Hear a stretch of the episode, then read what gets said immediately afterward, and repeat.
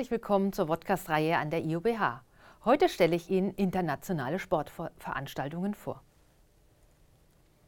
Nach dieser Podcast-Reihe wissen Sie als Lernziele, was man unter internationalen Sportsevents versteht. Sie wissen, dass die Bedeutung verschiedener Sportsevents aus der Antike bis heute noch aktuell sind. Und Sie kennen die Einflüsse verschiedener Sportorganisationen, Sportkonsumenten und Nicht-Sportorganisationen.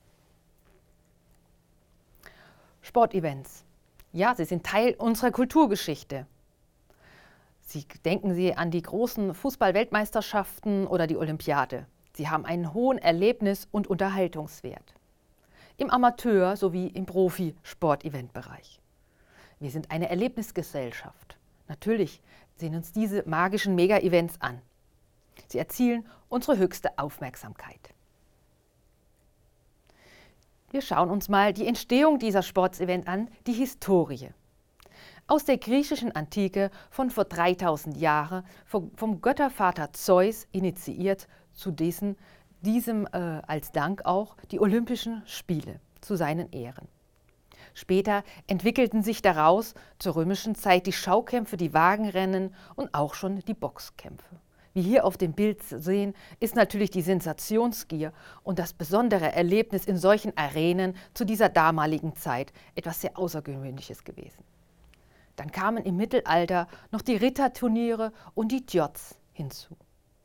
Im Spätmittelalter kamen dann Bogenschützen, Schießen und die ersten Schützenfeste.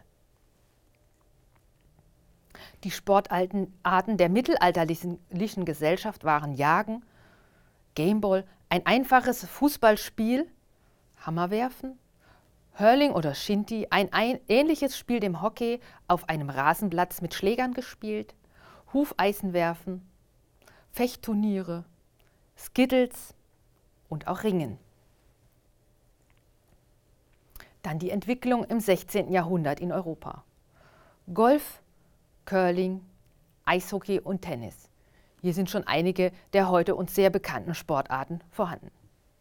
Ende des 18. Jahrhunderts kam dann das Geräteturnen und die moderne Gymnastik hielt Einzug. Sport im 19. Jahrhundert. Die bürgerliche Mittelschicht definiert den Moralkodex. Es sind die Einflüsse der Technologien, die natürlich hier auch einiges voranbringen und neue Sportarten sich entwickeln lassen.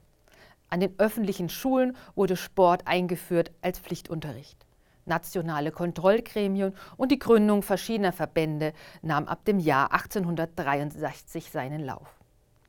Natürlich wurde viel diskutiert über die arbeitsfreien Tage versus der religiösen Tage. Sport im 20. Jahrhundert, Amateur- und Profisport als Rollen in der Eventindustrie. Natürlich hat sich hier vieles weiterentwickelt. Durch die technische Entwicklung ist der Motorsport vorangegangen, aber auch politische, soziale, ökonomische Entwicklungen. Die internationalen Sportsevents stehen natürlich in Relevanz zu ihrem Gastgeberland. Denken Sie hier an Katar oder Baku. Dann schauen wir uns mal die äußeren Einflussfaktoren der Sportorganisationen, der Sportorganisationen für Sportclubs und Sportvereine an. Zum einen haben wir ökonomische Einflussfaktoren. Wir haben technologische Einflussfaktoren, politische Einflussfaktoren, natürlich auch Gesetze, mit denen wir in Verbindung kommen, soziokulturelle Einflussfaktoren, die ethischen und sowie die ökologischen Einflussfaktoren. Diese Nicht-Sportorganisationen haben natürlich sich auch herausentwickelt durch eine kommerzielle und globale Entwicklung. Es gibt hier direkte wie auch indirekte Ziele, die diese verfolgen. Schauen wir uns einige dieser Nicht-Sportorganisationen mal näher an. Es sind die Produzenten, die Hersteller, die Lieferanten, dann die Sponsoren, die Werbepartner, für die jeweiligen Sportarten. Die Regierung verfolgt natürlich auch ihr Ziel.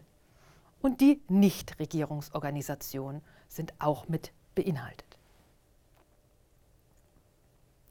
Die großen Mega-Events sind natürlich auch immer crossmedial zu betrachten. Internationale Sportevents von heute sind natürlich ein Erlebnis auch vor dem eigentlichen Event. Die Teilnehmer sollen eingebunden werden, sollen informiert werden über die Stätten dieser Organisation, wo sie stattfinden, wie auch den, für die Teilnehmer ein bisschen besonderes Erlebnis schon vorweg, Informationen über das Ereignis zu erfahren. Das geht natürlich in Publikationen, das geht über die Social Medias. Überall dort werden die Teilnehmer schon frühzeitig eingebunden. Um nur einige Beispiele zu nennen, bei der Olympiade, beim Fußball, Fußball-Weltmeisterschaft, beim American Football, im Motorsport, bei der Millimilia oder Formel 1 zum Beispiel, im Tennisbereich, wie zum Beispiel beim Wimbledon, im Golfbereich der Ryder Cup oder der Solheim Cup oder auch das Radrennen Tour de France. Die Informationen sind sehr vielseitig und natürlich möchte man, dass ein gewisser Hype entsteht, wie zum Beispiel auch letztes Jahr bei der Fußball-Weltmeisterschaft auf der Fanmeile in Berlin, wenn Sie sich noch erinnern. Ich fasse noch einmal zusammen diese Einheit. Wir haben uns die Historie der Sportveranstaltungen angeschaut. Wir haben die Entwicklung bis in die Gegenwart vollzogen. Die Einflussfaktoren auf die Sportorganisation uns näher betrachtet. Wir haben direkte und indirekte Ziele von den Nicht-Sportorganisationen uns einmal angeschaut. Und wir haben die Bedeutung der Sportkonsumenten in den sozialen Medien näher betrachtet. Ich danke Ihnen fürs Zuhören und wünsche Ihnen alles Gute.